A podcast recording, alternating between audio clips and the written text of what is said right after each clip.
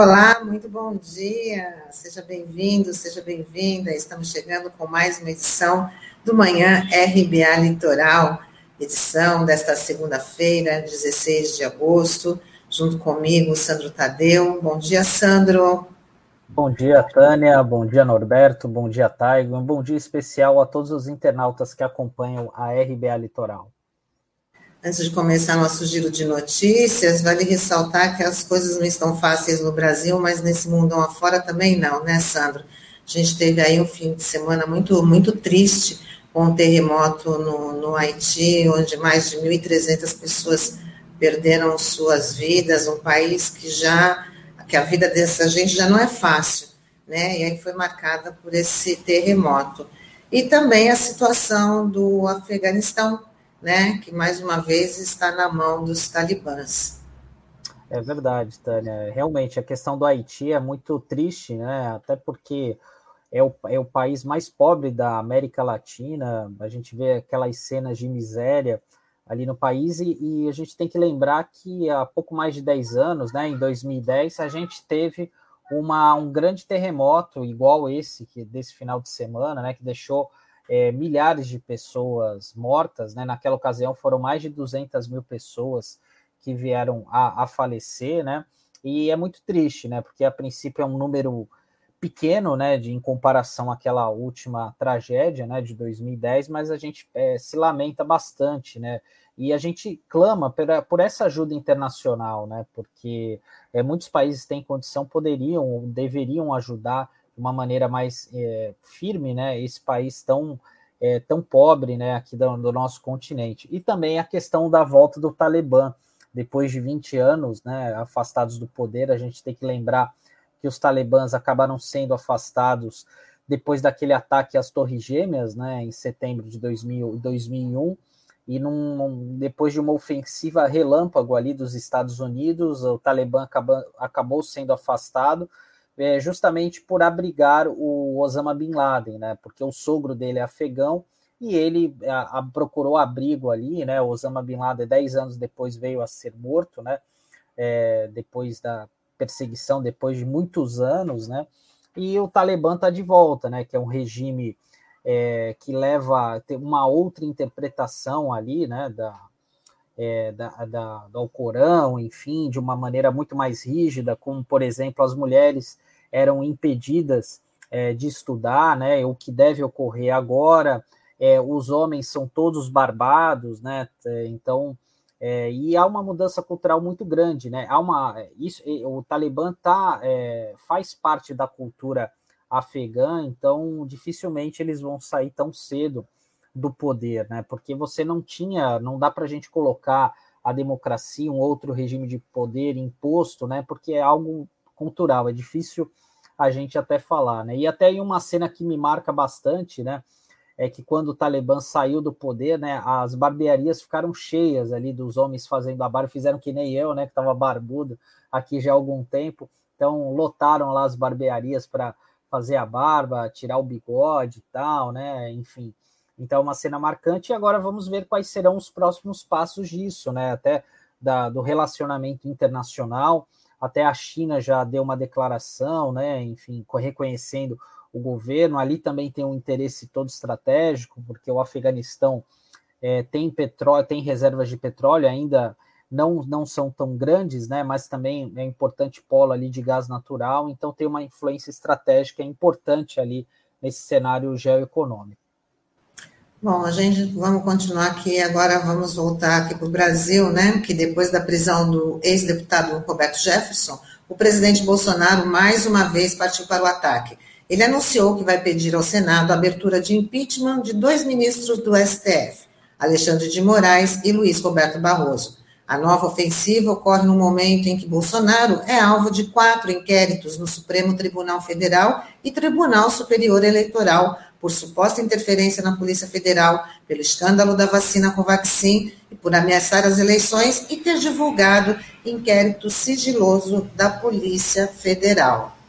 Sandro, Bolsonaro está sempre do, do, dobrando a, a aposta e a gente também teve um episódio neste fim de semana que foi o Sérgio Reis nas redes sociais convocando aí os caminhoneiros para uma paralisação no dia 7 de setembro, também ameaçando o Supremo Tribunal Federal, é, e parece que o, que o Bolsonaro está compartilhando essa convocação, está inflando aí seus apoiadores para fazer essa grande manifestação contra o STF no dia 7 de setembro. Aliás, o Sérgio, o Sérgio Reis deveria receber o mesmo tratamento do Roberto Jefferson, porque aí já está ultrapassando também a liberdade de, de expressão. Apesar de muitos, é, muitas lideranças dos caminhoneiros terem negado aí, não está não, não tá se achando representados pelo, pelo Sérgio Reis, é realmente uma situação muito preocupante, né? Exatamente. É, e o Sérgio Reis, né, não dá para dizer que é alguém que não conhece a política, até porque ele foi deputado federal recentemente, né? Ele, ele votou contra o impeachment da, da presidente Dilma, né? É, em 2016, ele fazia parte daquela bancada do é, é, o PR, PRB, que hoje é o atual Republicanos, tinha como companheiro de bancada dois parlamentares aqui da Baixada Santista, que é o Beto, que é o Beto Mansur e o Marcelo Squassone, né? Então, é, certamente não é alguém que está é, falando besteira, né? Assim, é, que sa sabe o que está falando, né? É, não foi certamente um, uma ameaça tão grande como a do Roberto Jefferson, né? Daquele jeito de ficar pegando em armas, de ficar ensinando as pessoas a atacarem policiais, é, por em plena pandemia, né? De Covid-19 para afrontar as pessoas, as autoridades, né, que tomaram essas medidas sanitárias para evitar a proliferação da Covid-19, mas é, a gente precisa ficar atento e a gente não pode considerar isso normal, né, Tânia? Porque esse é um grande risco que a gente tem. Porque imagina só se fosse o contrário, se fosse um parlamentar de esquerda, alguém de algum partido de esquerda falando as mesmas coisas, né? É, certamente muita gente estaria horrorizada, já estaria pedindo a prisão, então a gente não pode é, banalizar esse tipo de comportamento nem ficar subestimando esse tipo de ação, porque é, vai que algum louco acaba é, levando a ferro e fogo esse tipo de situação, né? Então a gente não pode é, brincar com a democracia, a democracia é algo muito sério, assim, a, a, nossa democracia ainda é muito frágil, né? Porque nós tivemos mais tempos de períodos de exceção desde a história da República do que outra coisa, né? Então a gente não pode banalizar esse tipo de comportamento, né? E o, o, o, mais uma vez o Bolsonaro ele vai ao ataque ao STF porque é, é, aquela história, né? A gente sabe das instituições da República, é, as únicas que ele não consegue ter um controle de fato é a própria imprensa, né? Que faz uma cobertura crítica a ele.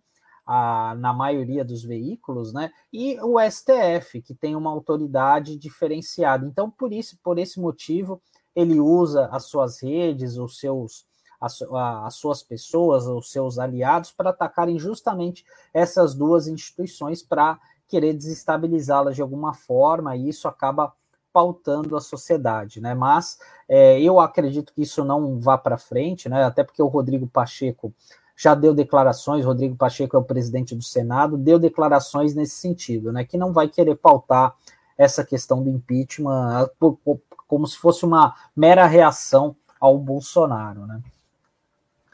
E, e dando sequência aqui, é, falando dessa blindagem é, em relação ao Bolsonaro, um grupo de subprocuradores gerais da República enviou ao Ministério Público Federal um pedido de investigação criminal contra o Procurador-Geral da República, Augusto Aras, que é acusado de prevaricação com o objetivo de blindar o presidente Bolsonaro. As acusações se somam aos questionamentos do ministro do STF, Alexandre de Moraes, de que a PGR não teria respondido dentro do prazo ao pedido de prisão de Roberto Jefferson. A representação também cita a demora de Augusto Ar em tomar providências em uma investigação sobre o uso da estrutura do governo federal para favorecer a defesa do senador Flávio Bolsonaro. E é isso, Tânia. É, ontem, é, na sexta-feira, a gente noticiou aqui a, a, prisão do Roberto Jefferson, né? E um detalhe curioso, né? Que o, o, o, o, o, PGR, né? O Augusto Aras, ele só foi se manifestar sobre o caso é, na sexta-feira à tarde, por volta de uma hora da tarde, né? Ou seja, não estava afim mesmo de mostrar, falou da questão da liberdade de expressão, enfim, mas acaba sendo uma própria contradição, porque ele entrou com um processo contra um professor da USP há duas semanas, justamente por estar sendo criticado, né? Então é, é, é uma incoerência total, né, do, dele se posicionar dessa forma.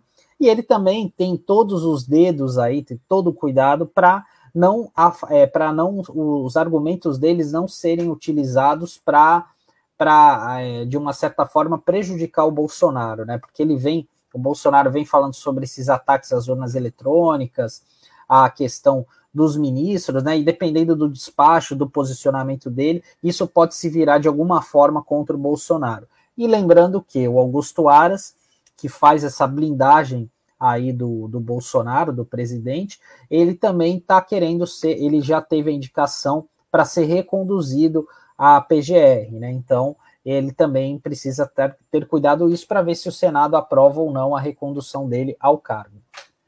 Com certeza, está muito explícita né, essa fidelidade, essa fidelidade canina do Augusto Aras. Mas, seguindo aqui, ontem a cúpula da CPI da Covid se reuniu e decidiu suspender a cariação entre o ministro do Trabalho, Onyx Lorenzoni, e do deputado federal Luiz Miranda, que estava marcada para esta quarta-feira. A avaliação dos senadores é de que a cariação teria pouco a acrescentar no que já foi apurado no caso da compra da vacina Covaxin. Aliás, compra que foi cancelada após denúncia de irregularidades. Segundo o senador Omar Aziz, a falsificação do documento já está bem esclarecida.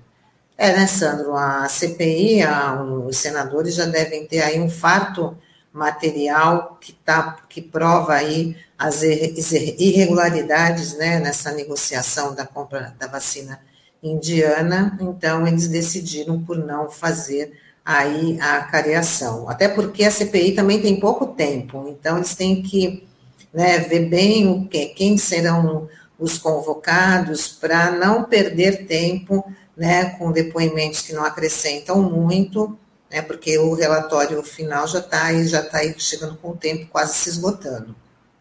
Sim, exatamente, Tânia. Até porque, é, como você falou, não pode perder o foco, né? Porque para amanhã na CPI, é, salvo engano, está previsto depoimento é do ex-secretário de saúde do Distrito Federal, que é o Francisco de Araújo Filho, que foi até um pedido daquela bancada governista, né, vamos dizer assim, é, a bancada governista ali que quer, porque quer investigar é, governadores, prefeitos por eventuais irregularidades a, na, nos contratos referentes à Covid-19. Né? E o Distrito Federal tem um, uma ação nesse sentido, né, por parte do Ministério Público Federal, investigando a compra de testes rápidos, né? E provavelmente ele deve ser ouvido. Eu não sei se ficou acertada essa agenda para amanhã. E também é, é aguardado também para essa semana o, o, o, empresário que é o sócio da Precisa Medicamentos, né? O, aquele Francisco Maximiliano, que tinha sido adiada já acho que umas duas vezes, né? É, então é, vamos ver se ele acaba ouvindo que esse sim realmente é um personagem que deve ser ouvido, né? Que tem uma importância muito grande aí nesse contexto da CPI. E falando sobre a vacina, Tânia, é, a partir de setembro, o intervalo de aplicação entre a primeira e a segunda dose da vacina Pfizer pode ser reduzido. Cairá dos atuais 90 dias para 21 dias. Segundo o Ministério da Saúde, a redução do prazo tem como objetivo frear os casos da variante Delta, muito mais contagiosa que as variantes anteriores. É, e as autoridades de saúde já estão discutindo aí também a, a terceira dose, né, do, do reforço tanto da Coronavac quanto da, da AstraZeneca, depois que já todo mundo já tiver vacinado. Aliás, o secretário de saúde anunciou que 99% da população de São Paulo, né, pelo menos já tem a primeira dose. Sim, é, é, esse é, uma, é um fato muito importante, né? Você comentou da terceira dose, o Ministério da Saúde, a Unifesp, fizeram um convênio para avaliar isso também.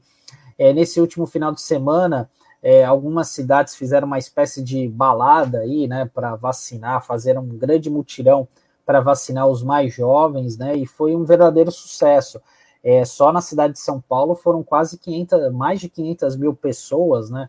É, vacinadas aí contra a Covid, inclusive de madrugada e tal, com uma programação diferenciada, com atividades lúdicas, DJs, né? Então isso foi bacana e mostra a consciência também dos brasileiros, né? É, se a gente pode falar algo positivo em relação a isso, é que falharam, né, as tentativas aí de descredibilizar a, a vacinação, né, de não ter a confiança, porque as pessoas realmente, é, boa parte delas tomou consciência que a melhor forma de você se proteger e de amenizar os efeitos da Covid-19 é justamente por meio da vacina. Verdade. Antes da gente encerrar, vamos dar essa nota aqui que morreu hoje o publicitário Duda Mendonça. Ele tinha 77 anos e foi vítima de um câncer no cérebro. Ele estava internado em São Paulo há dois meses lutando contra a doença. É, é, o Duda é um dos principais nomes aí do marketing é, político brasileiro, né? Ele ficou muito evidência aí, principalmente em 2002, é, por ele ter criado é, o, aquele slogan Lulinha, Paz e Amor, né? Justamente na eleição que ele levou o Lula ao poder pela primeira vez, né? A presidência da República, mas o, o Duda já era uma figura bastante conhecida, né? Porque ele comandou outras campanhas eleitorais também, como a campanha do Maluf à Prefeitura de São Paulo em 92, que acabou derrotando é, o Eduardo Suplicy. É, também ele, por outro lado, ele também ajudou a, a, na reeleição, a eleição da Marta Suplicy em 2004, quando o PT voltou à Prefeitura de São Paulo, é, participou também das campanhas do Cid Gomes, do Ceará, do, do próprio Ciro Gomes também, era um cara muito é, muito respeitado nessa, nessa, nesse setor, né? Enfim, estava, como a Tânia bem falou, tratando um câncer, né? Difícil, né? Então, e era alguém que estava fora aí já do noticiário já há algum tempo, né? Até por conta de algumas acusações que ele estava respondendo na justiça, como evasão de divisas, lavagem de dinheiro, que na campanha de 2002 ele, é, é, que ele acabou sendo inocentado posteriormente, né? Então, mas é isso, né, Tânia? A gente lamenta aí a morte, né? Deseja solidariedade aí a todos os familiares dele. Com certeza. Bom, hora de chamar o nosso colunista, Sérgio Pardal, que hoje vai abordar o tema pensão por morte. Vamos lá.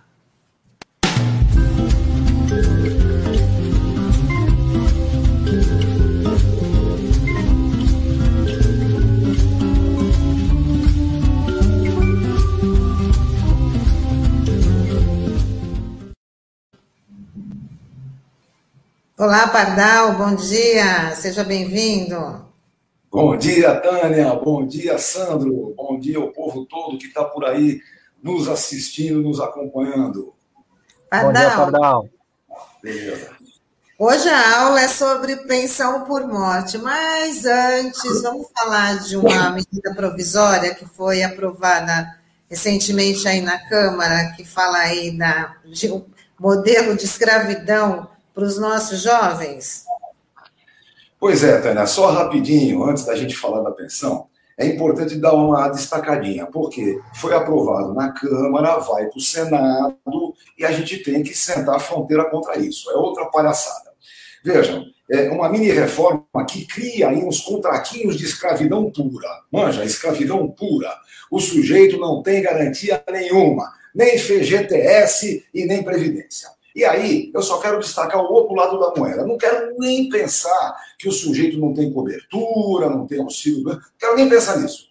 Eu quero pensar no seguinte: ele não vai contribuir e nem o patrão dele. Significa que o INSS não receberá contribuição alguma e, no final das contas, vai ter que cobrir o pobre sujeito pela assistência social. Então, não estou nem falando só que o trabalhador está desguarnecido, que o trabalhador não tem garantia. Pior do que isso, eles querem arrebentar com a Previdência, eles querem reduzir as contribuições, eles querem, na verdade, legalizar a sonegação da contribuição previdenciária. Então, evidentemente, pessoal, vamos serrar a fileira, vamos ir para frente, porque não pode deixar é, é, mais esse tipo de contra. Já não basta aquele do, do tal do intermitente, que é, veja, parece brincadeira, parece piadinha. Dizer que se o cara não chegar a ganhar um salário mínimo naquele mês, o mês não vale para aposentadoria, e quando ele conseguir somar um salário mínimo, vale um mês só. Tá bom? Quatro meses de trabalho para ganhar um salário mínimo vale para aposentadoria um mês só. É muita palhaçada. Bom, vamos falar da, da pensão por morte, que é muito importante. Primeira coisa importante, pessoal, eu sempre destaco. Quando você fala entra no INSS, quando você fala contribua para a Previdência, não é simplesmente aposente-se por idade ou, antigamente, aposente-se por tempo de serviço ou tempo de contribuição. Não, senhor. O principal da Previdência são os benefícios decorrentes de sinistros. Aqueles que você não quer, entendeu? Invalidez, morte, você não é afim. Mas quando é preciso, é o benefício mais importante que existe. Por exemplo, a pensão por morte é a garantia dos dependentes, sabe? Papai está trabalhando, mamãe está trabalhando, se faltar, tem que haver garantias aos dependentes. Primeira coisa importante, até para todo mundo recuperar um pouquinho da ideia, os dependentes na lei são classificados em três. E são três classes mesmo, tá? Quando eu falo classe, é classe de verdade. A primeira classe de dependente é marido, mulher, filho menor de 21 anos ou inválido, até 21 anos ou inválido. Então, esse é dependente. Depois tem mais duas classes: os pais ou o irmão menor de 21 anos ou inválido. Entendam uma coisa: a grande questão dessas classes é que na existência de uma das classes, os outros não têm direito. Entenderam? Se o sujeito é casado e tem filho menor de 21 anos, mesmo que os pais tenham dependência econômica, não terão direito. Para terminar, a primeira classe, que é marido, mulher ou filho, a dependência econômica é presumida. Basta esse núcleo familiar existir, tem independência econômica. Os outros, pai ou irmão, teriam que provar a dependência econômica. Então, essa é a primeira coisa importante. Outra coisa importante: até 1988, o marido, o companheiro, não tinha direito à pensão, mesmo que a sua esposa estivesse no mercado de trabalho, até mesmo já estivesse aposentada. Essa conquista vem em 1988 com a Constituição Cidadã, e vamos falar a verdade, hein? Quem conquistou essa garantia para os homens foram as mulheres. Elas é que entraram no mercado de trabalho, passaram a ter uma representação maior no orçamento familiar e, por consequência disso, o marido, o companheiro, também passou a ter direito a essa pensão. A lei de 91, que regulamentou isso tudo, fez uma outra mudança importante. Atenção, mudou o cálculo.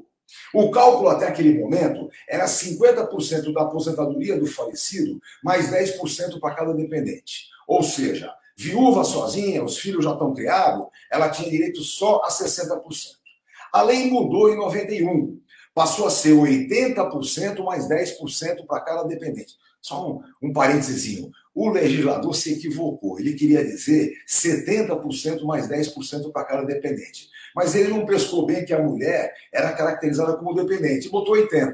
Então ficou 80% mais 10% para cada dependente, a viúva sozinha, 90% da aposentadoria do falecido. Então, essas eram as modificações daquele momento. Até aí, pessoal, era muito coerente. Acontece que em 1985, em 95, quero dizer, quando o neoliberalismo começou a mandar de verdade no mundo, aqui no Brasil houve a equiparação dos benefícios. Então, a aposentadoria por invalidez e a pensão por morte passou a pagar 100% da aposentadoria do falecido, tanto faz qual é a razão da morte, se foi acidente no trabalho ou não foi. Então, mudou para 100%. Ora, não se iludam, não é bondade alguma, tá? O que eles queriam, na verdade, era equiparar o benefício acidentário. Não é à toa, a gente já comentou bastante isso, que a estatística de acidentes do trabalho é profundamente falsa. Os acidentes em geral diminuem, mas com vítimas fatais aumentam. Então, sabe, nós já comentamos isso bastante. Bom, acontece que veio a emenda 103 no final de 2019 com toda a perversidade. E dentro dessa perversidade, modificou o cálculo da aposentadoria por invalidez e da pensão por morte. Vejam só, bem rapidamente. A aposentadoria por invalidez pagava 70% mais 1% para cada ano de contribuição. Como? Se o cara tinha 10 anos de contribuição, era 80%. 20 anos, 90%. Era assim. E a pensão por morte, como eu já disse a vocês, era 80% mais 10% para cada dependente. Ótimo. Veio essa sem vergonhice da EC103 e mudou. Agora, a aposentadoria por invalidez paga, atenção, pessoal, 60% para quem tiver até 20 anos de contribuição. A partir do 21 ano é que cada ano a mais soma mais 2%. Estão entendendo a, a grande mudança? O cara que tinha 20 anos de contribuição ganhava 90%. Agora, por essa nova lei, vai ganhar 60%. E a pensão por morte também teve um retrocesso violento. Passou a pagar 50% mais 10% para cada dependente. É um retrocesso de bom tamanho. Aí, eu só quero levantar rapidamente duas questões importantes. Em primeiro lugar, a questão de acidentes do trabalho, que eu já conversei com vocês. O acidente do trabalho paga 100%.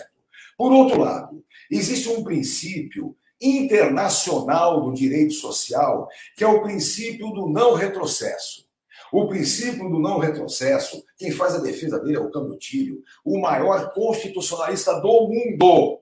Ele diz que no direito social não se admite o retrocesso. Portanto, esse tipo de retrocesso, com essa é, é, perversidade toda, não se pode admitir.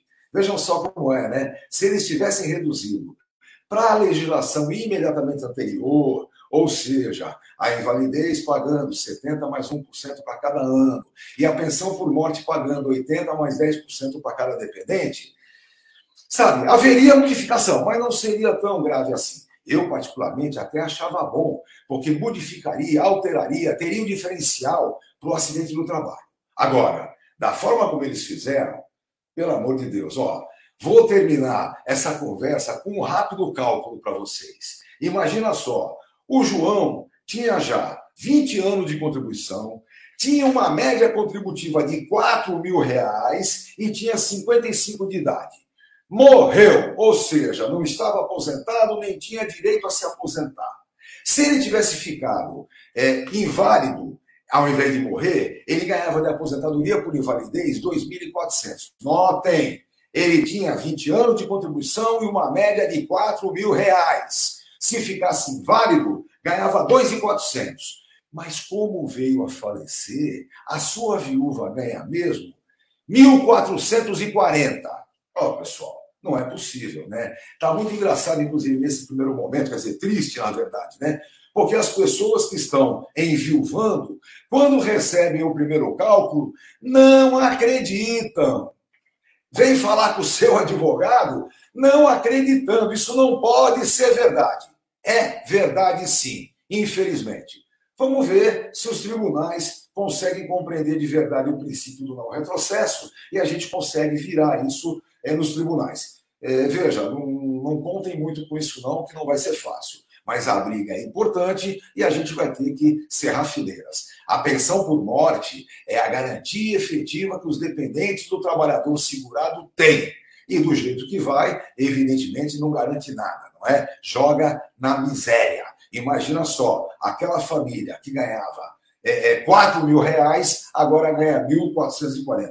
E olha, sem nem discutir muito que o filho é, é, só tem direito à pensão até 21 anos, mas com certeza tem a necessidade econômica por muito mais tempo que isso. Então, pessoal, a briga é essa: vamos fazer com que a pensão por morte volte a pagar com alguma dignidade e não esse absurdo que foi a emenda 103 é, de novembro de 2019. É isso aí.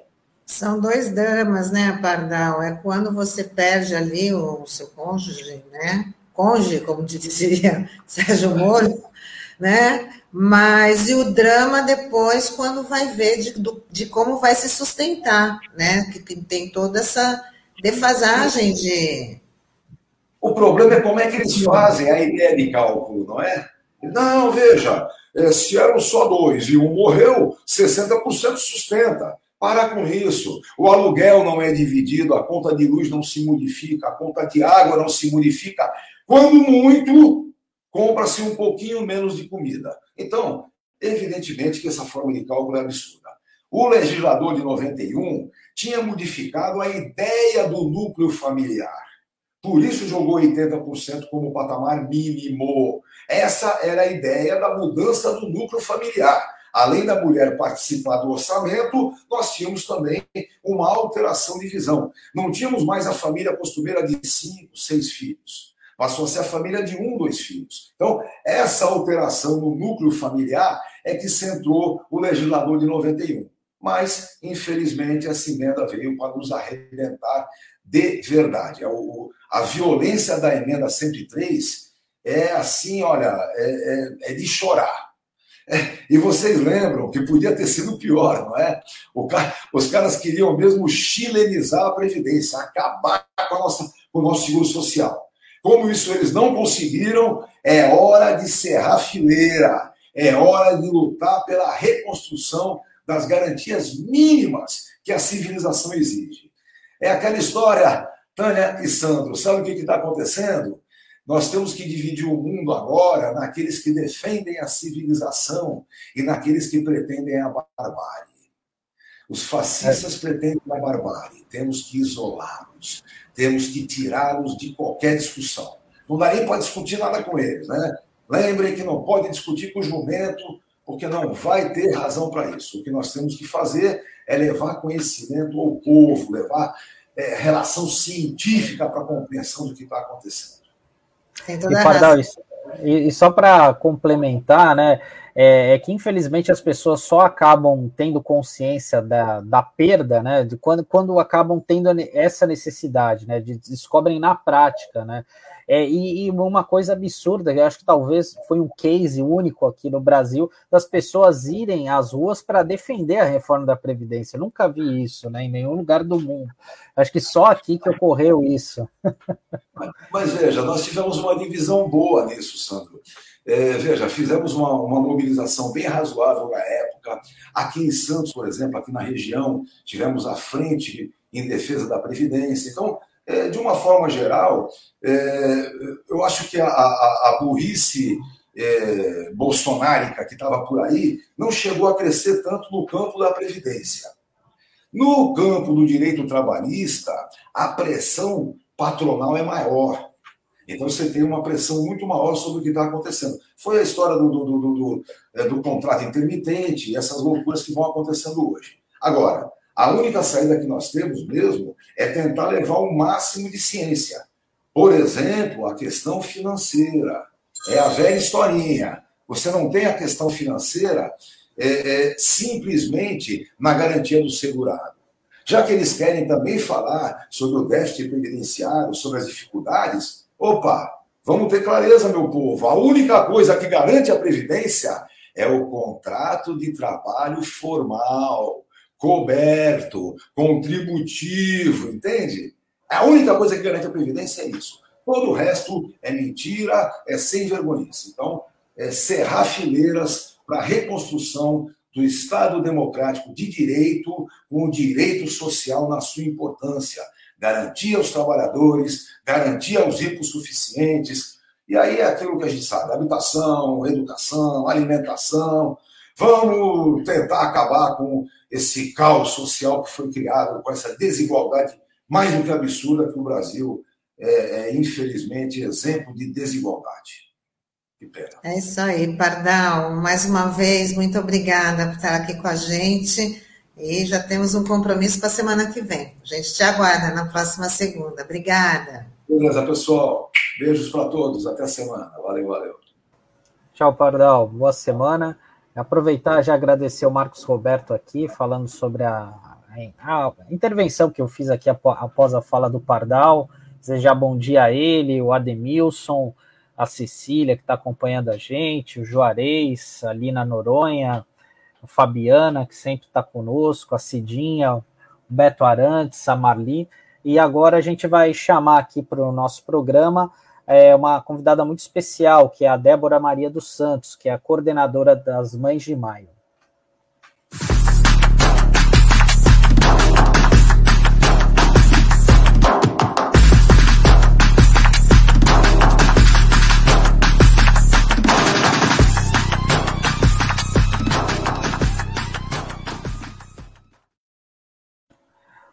Bom dia, Débora. Uma grande satisfação estar recebendo você. Peço perdão, errei o seu nome, é Débora Maria da Silva, mas é muito uma satisfação estar recebendo você aqui no nosso programa. Bom dia, Débora.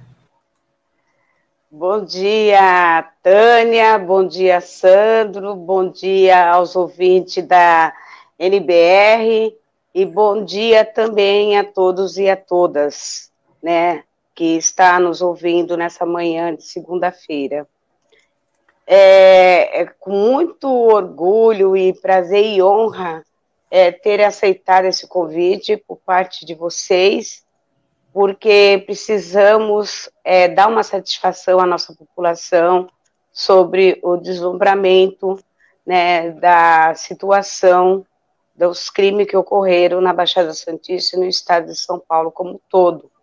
E eu, como coordenadora do movimento Mães de Maio, que foi criado na Baixada Santista, não podemos é, colocar uma pedra né, nessa, nesse massacre tão é, desastroso da história da democracia do nosso país e também é, um dos massacres mais envergonhosos que o judiciário é, sela a impunidade né, para continuar é, engraxando essa máquina de moer gente, de moer seres humanos preto, pobre, moradores de favela e de periferia.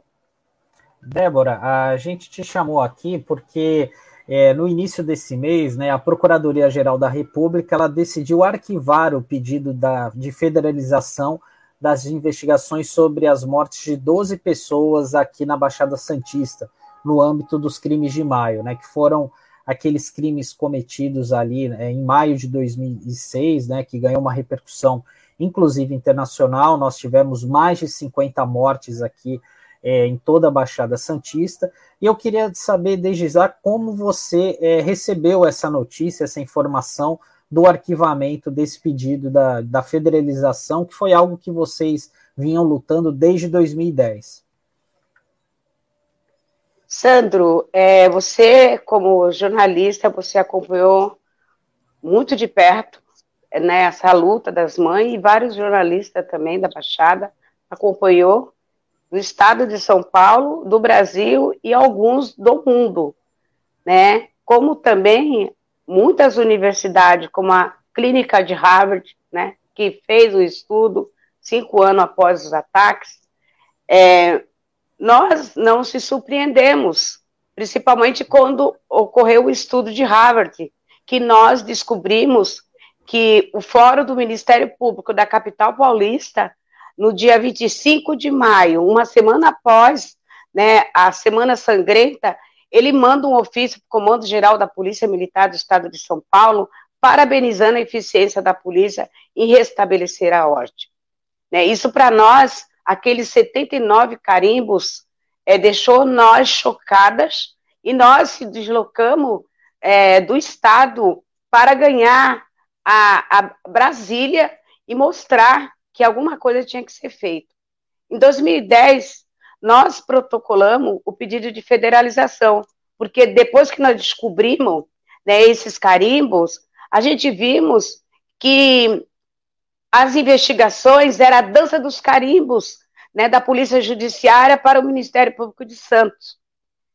E no final vem um, a, o relatório do Ministério Público de Santos, da Vara de Execução Criminal, que não teve, principalmente no caso do meu filho, não teve como identificar a individualidade né, de cada daqueles nove policiais que estava de plantão na noite da execução do meu filho.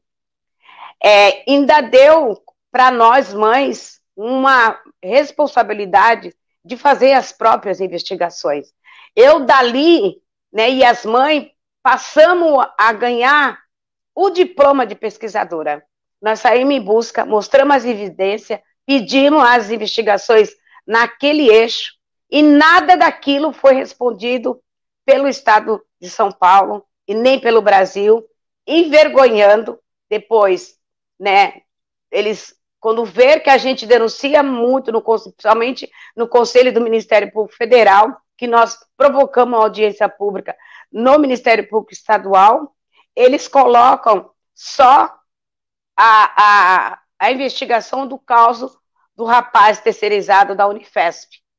Mas eles também determinaram é, um, uma investigação, um PIB amarelo dentro do GAECO de Santos. Veja, nós já sabíamos que os projéteis que tinha eh, tirado dos que foram retirados dos corpos dos nossos filhos estava sendo incinerado. As, nós mães já sabíamos que o caso da grávida, que é o mais emblemático, uma grávida de nove meses ser executada, foi arquivado em nove meses, em 2006. Então, em 2006, no final de 2006, houve o arquivamento do caso da grávida e do marido. Né? Então, nós vimos que para poder desarquivar, precisava de fatos novos. E nós apontuamos que meu filho foi enterrado com projétil na espia cervical, que é uma, se tivesse um, um empenho por parte das autoridades, aquela é uma peça fundamental para uma investigação de crime contra a vida. Nós apontamos que o Copom 190 do estado de São Paulo estava funcionando. O comando geral veio e disse para nós que o Copom estava quebrado desde o dia 26 de abril e era mentira, porque meu filho foi investigado 23 vezes. Quando o Ministério Público é, tem pressão, que nós fizemos pressão, e ele pede investigação para querer saber quem foi os agentes que pediram investigação no nome do meu filho, procurando pelo em ovos, ele também fala que não se lembra qual foi o amigo de fada. Nós não estávamos procurando quem apertou o dedo. Nós não estávamos procurando quem apertou o dedo. Quem tinha que nos mostrar é o Estado. Nós é, éramos dona de casa, que não sabíamos nem subir a serra, porque nós aprendemos só a criar nossos filhos com pouca cultura.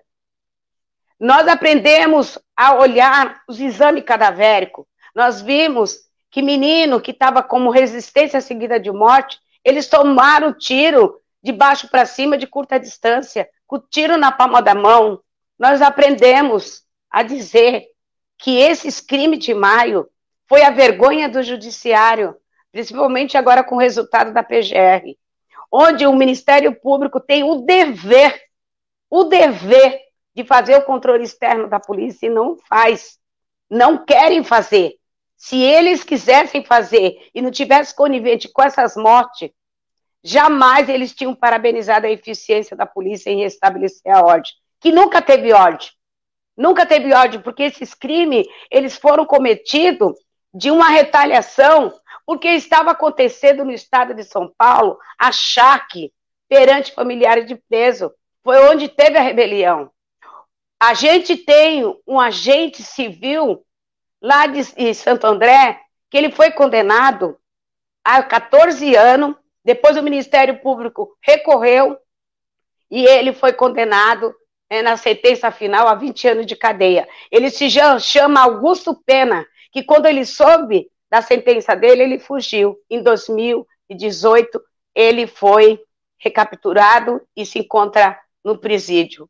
Então você vê que nossos filhos pagou e pagaram pelo acharque do Estado. Clínica de Harvard mostra isso no estudo que eles fizeram, né? Então é, era de se esperar. Quando é um Ministério Público, ele toma essa atitude de não fazer o controle. E ainda coloca que a incansável mãe não teve como provar se foi agente do Estado ou se foi o crime organizado que matou seu filho. É inaceitável isso. É inaceitável que até a Comissão Nacional de Direitos Humanos, eles fazem também um estudo, e o relatório final, a relatora, é, doutora Flávia Pelvezan, ela coloca que os crimes de maio foi tão cruel como os crimes da ditadura, porque nós temos meninos desaparecidos, porque no começo da matança, eles começaram a enterrar nas valas, sem identificação.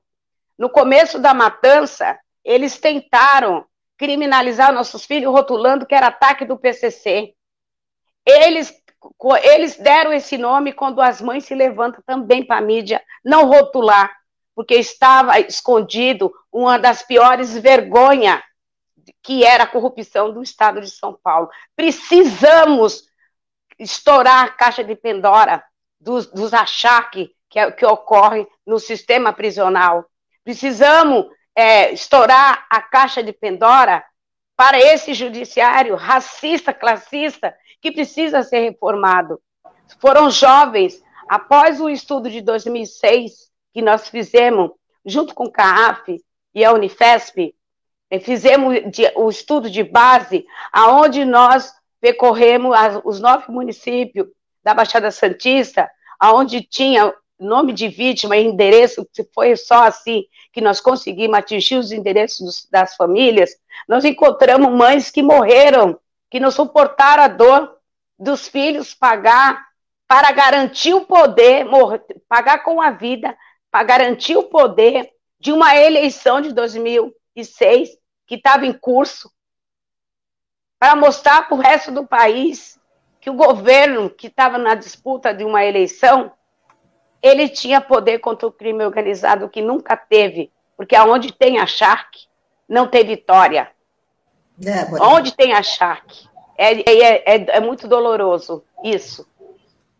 Débora, já então é uma luta que você está tendo aí há 15 anos, né, clamando aí por justiça, e diante dessa decisão, dessa negativa aí da federalização do, do, do crime, dos crimes, né? Na verdade, qual que é agora o passo do movimento Mães de Maio? Porque isso é inaceitável a justiça ainda precisa ser feita, né? Que isso justifica o movimento de vocês. E que o movimento, como é que o movimento vai andar daqui para frente?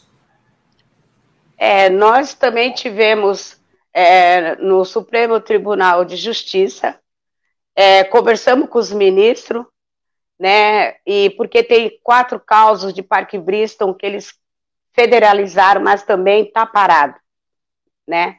É, quando o procurador-geral Grugel é, ele determina a federalização desses, ele também fez uma alegação que abastava esses quatro ser federalizado e agregava todos os outros, né? Que não tinha necessidade de fazer a federalização de todos mas não foi o que ocorreu. Não foi o que ocorreu porque é, uma das promotoras é, da Baixada Santista, ela criminaliza o movimento das mães depois de 15 anos. Ela criminaliza é, é, é a ponto de, de várias, várias é, manobras por parte do Ministério Público em cima tanto das mães de maio como de chacina de júri popular, né, que, tá, que ocorre no estado de São Paulo.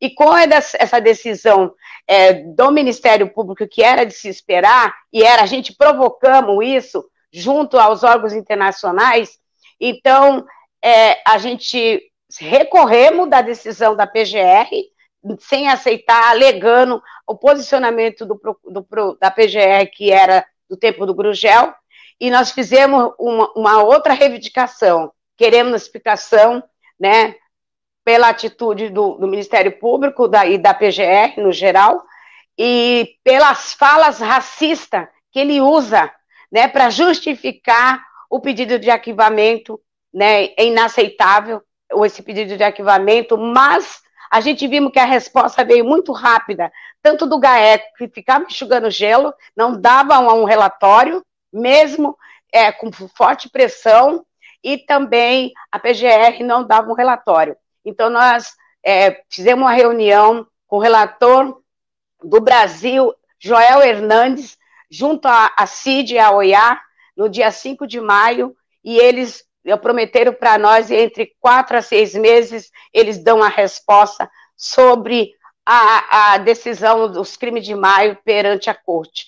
Nós também exigimos que a Defensoria Pública do Estado de São Paulo, o Núcleo de Direitos Humanos, entre no Tribunal de Haia, porque não tem mais o que fazer no Brasil, porque o Brasil, ele mostrou que se matar é fácil e jogar para debaixo do, do tapete a verdade e a memória dos nossos filhos é mais fácil porque são pobres negros moradores de periferia. Isso é no geral. A gente quer uma reforma do judiciário, a gente exigimos uma reforma desse Ministério Público e nós vamos lutar enquanto a gente ter fôlego, porque o Estado brasileiro ainda continua o joelho e apertando os pescoços das mães de Mai e das mães né, do Brasil, da Federação Brasileira. Mas nós estamos aqui para gritar e dizer que sem justiça não haverá democracia nesse país. Débora, é, eu queria saber de você é, se tem alguma apuração em andamento, uma investigação a respeito de algum caso no Ministério Público aqui de São Paulo, o GAECO, enfim, porque eu, eu me recordo que em junho de 2012 eu fui testemunho ocular disso da, da exumação do corpo do, do teu filho, né, do Edson Rogério, ali no cemitério da Areia Branca, que foi algo muito forte, né? E ali é, é, a gente sabia que havia uma bala alojada no corpo dele, como você bem mencionou, e que uh, existia a ideia de fazer uma apuração com base, é, porque é, vários casos ocorreram isso, né? O IML não fez a devida apuração, né? Enfim, é, análise da, é, da, das vítimas, né? Enfim, eu queria saber, tem algum algo em andamento hoje ou não, é, investigando algum caso específico e até mesmo esse caso do teu filho? Olha, Sandro, é, quando a PGR pede o arquivamento, eles cita a investigação do GAECO.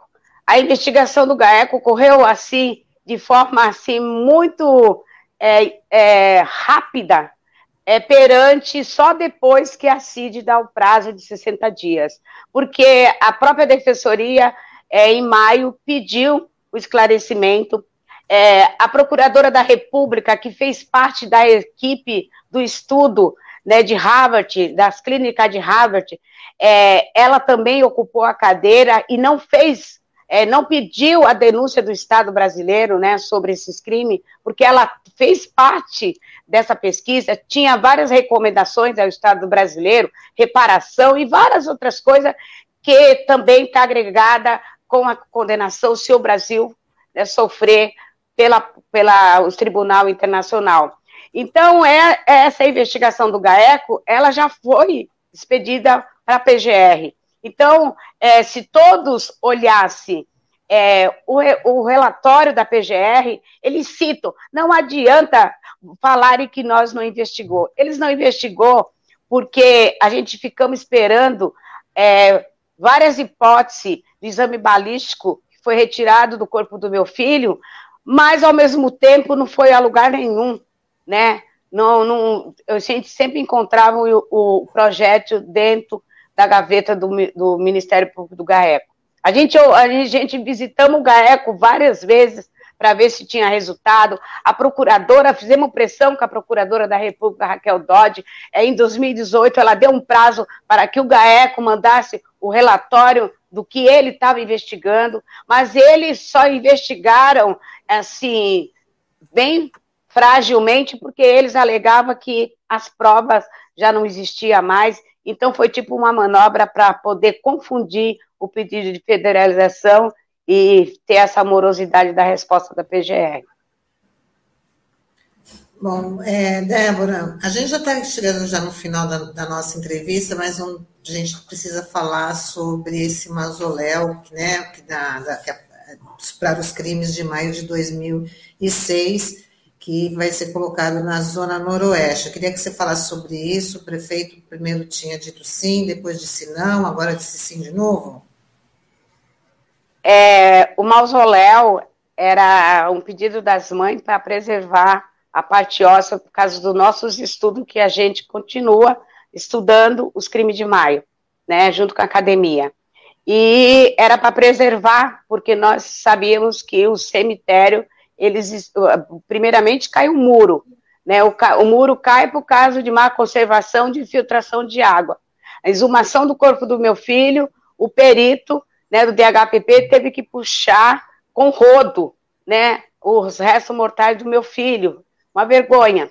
A gente se deparava com o, o mato muito é, alongado de mar, quase meio metro, em cima dos túmulos e a infiltração de água quando a gente conserva né, os túmulos com, com piso, eles são manchados, e também, agora por último, nós vimos que violaram, é, fizeram uma, um vandalismo no túmulo de uma, de uma do, das vítimas.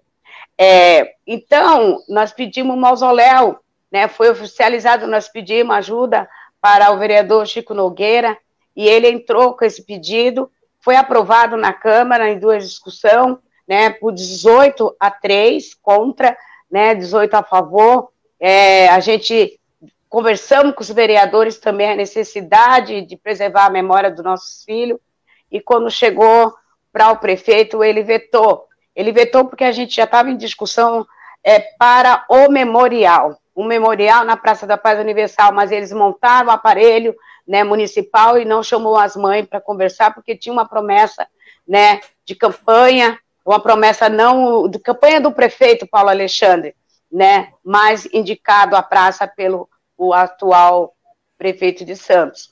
É, houve uma necessidade da gente se reunir com o prefeito depois do veto e ele falar do memorial, do memorial e até é, acelerou, né, porque estava assim muito parado e acelerou o memorial.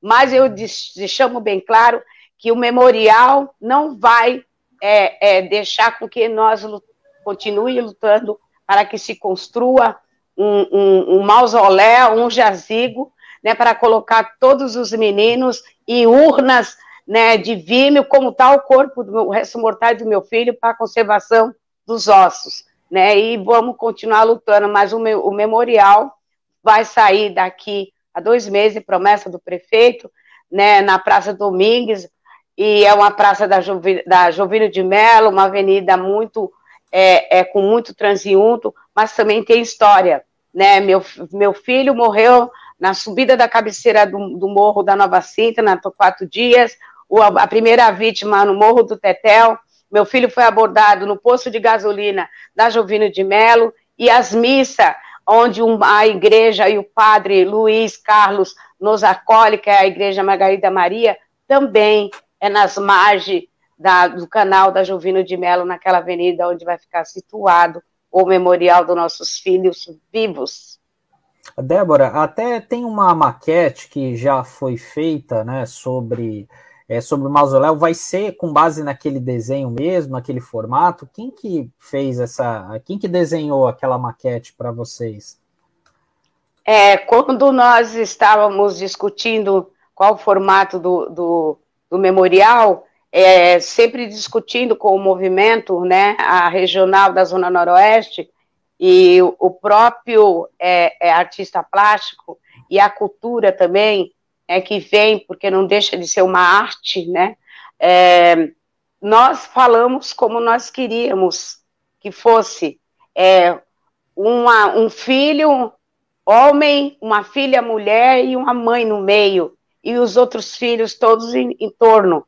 Né? Então, a, a, cultura ajudou também fazer, então foi, é, demos um, um ponto de partida, o plano piloto, e depois foi construída através tanto da cultura que ajudou pela rampa de acesso, da sensibilidade, como também o artista plástico traz esse material, que é o material da rosa, tem, traz uma rosa, que é a rosa do amor, que a gente sente pelos seres humanos, porque nós parimos seres humanos, né, e a rosa do que também substitui a rosa que nós não recebemos mais no Dia das Mães dos nossos filhos.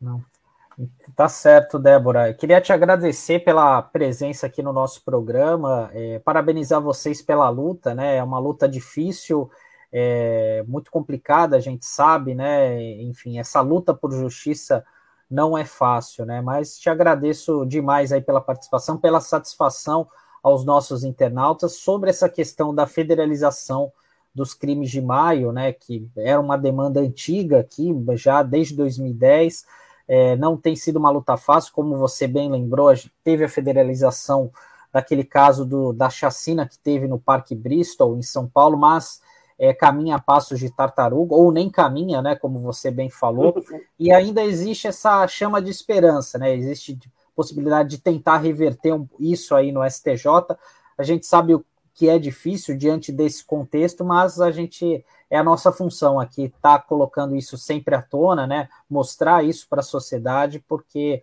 é essa luta por justiça. É, nós que agradecemos é, o movimento Mãe de Maio ele se junta à DPF das favelas do Rio de Janeiro, é, com vários relatórios para o ministro do Supremo Tribunal Federal, o ministro Fachin, e também eu digo para vocês que lutar não é crime, como nós somos criminalizada, e dizer que quem é que tem medo da verdade, né? Quem é que tem medo da verdade? E dizer que nossos filhos, ele conduzia essa máquina do desenvolvimento de Santos. Nossos filhos eram trabalhadores braçal, nossos filhos, eles, muitos deles estavam de férias, como o meu filho, que ele trabalhou de atestado médico no dia que ele foi executado, com 15 pontos na boca, e ele trabalhava para a Prefeitura de Santos. Quando a gente tem um secretário de segurança municipal que dá garantias de direito à vida, que dá garantia de direito à educação, no dia 15 de maio de 2006, a qual ele fala que Santos está guardado e foi o dia que mais matou, um municípios do nosso país também, a municipalização tem culpa, tem omissão e nós temos que pedir a punição, mas a punição, não a punição do ódio, mas sim da memória da omissão também por parte dos aparelhos municipais. Tá ok, Débora, muito obrigada aí por estar com a gente, tá? Dividir aí as, as, as últimas desse, movimento, né? E com certeza você sempre vai ser convidada para estar tá falando sobre essa causa aqui no, no Manhã RBA Litoral. Nós ficamos muito agradecidos, tá? Então, já digo, até uma próxima oportunidade. Obrigada a todos, obrigado, Tânia, obrigado, Sandro, nosso filhão, e obrigada a todos os ouvintes de ter escutado, porque era uma honra, era uma responsabilidade por parte do movimento fazer esse esclarecimento à nossa população da Baixada Santista, porque esse programa ele atinge também as mães né, de toda a Baixada que acompanha o movimento Mãe de Maio, e acreditar e dizer uma mensagem aqui, não vamos se curvar, não vamos se curvar, enquanto a vida há esperança de mudar essa realidade, porque nós temos um ideal, é parir um novo Brasil e uma nova sociedade com fora, fora, fora o Bolsonaro. É isso aí, Débora. Obrigada. Um ótimo dia para você e uma ótima semana, viu? Tchau, Débora. Tchau, tchau. Boa semana. Bom, antes da gente já partir para o nosso encerramento, vamos falar, a Fabiana Prado fala parabéns, Débora Silva, pela luta das mães de maio, essa atrocidade não pode ficar impune, muito menos esquecida, e parabéns à RBA Litoral por trazer esse importante tema e debate. E o Marcos Roberto fala: parabéns, saúde e paz, mães de maio. E ele fala também: o movimento legítimo servirá como ponto de partida para uma reforma do judiciário adjuntos os departamentos de polícia, mais investimento, melhores condições de trabalho e punição para os culpados. Né? Tem razão, Marcos. Muito obrigado. Carlos Moreira dando um bom dia aí, bom dia para você também. Hoje, segunda-feira, ah, o Adilson Garrido também fala parabéns pelo programa. Obrigada, Dilson.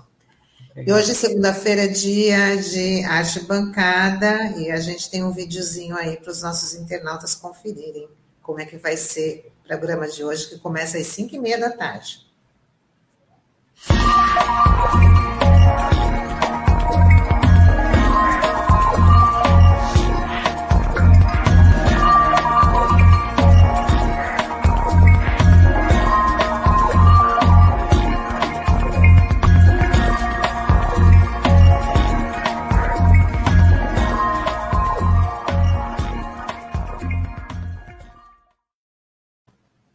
Hoje vai ser o tema judô, né, com o Sensei Neto, ele que é professor da, das escolinhas da Fundação Setaporte, então vai ser bem bacana, né, judô que também aí chamou atenção nos Jogos Olímpicos, né, né Sandro? Então é, vai ser bastante interessante. Então, Sim, é, é, o judô é uma modalidade muito é, que sempre faz história aí no judô, é, aqui no, no país, né? A gente tem o caso aqui de Santos, né, do Rogério Sampaio, que ganhou aquela medalha de ouro em 1992. é, em Barcelona, e aquilo inspirou muitas, muitos jovens, né, muitas crianças, né, a fazerem judô, acabou influenciando muita gente aqui da, da nossa região que, que sempre formou, sempre teve uma, é, uma grande quantidade de judocas aí, medalhistas olímpicos, até no pan-americano, né, então é, uma, é, uma, é um bate-papo muito interessante aí com o Donald, né, que, que sempre está aqui é, conversando com a gente às segundas-feiras. Hoje ele não pôde estar com a Camila Dantas, com o Marcos Canduta né, e com o Atila Alvarenga. É, uma, é um bate-papo imperdível para mais tarde. Então tá aí, anote na agenda, 5 e meia da tarde, começa o Arte Bancada aqui na RBA Litoral. E o Manhã RBA Litoral termina por aqui, queria agradecer aí a interação dos nossos internautas, né, como sempre, interagindo aí com, com a gente. E a gente já pede também para compartilhar nosso, nosso conteúdo, curtir aí nas nossas plataformas, tanto no Facebook quanto no YouTube. Né? Curtam o nosso material, curtam o nosso conteúdo, compartilhem, né? Que esse programa é feito para vocês. Muito obrigada pela companhia e a gente está de volta amanhã. Valeu, Sandro. Obrigada. É isso aí, Tânia. Até amanhã. Tchau, tchau, pessoal. Tchau, tchau.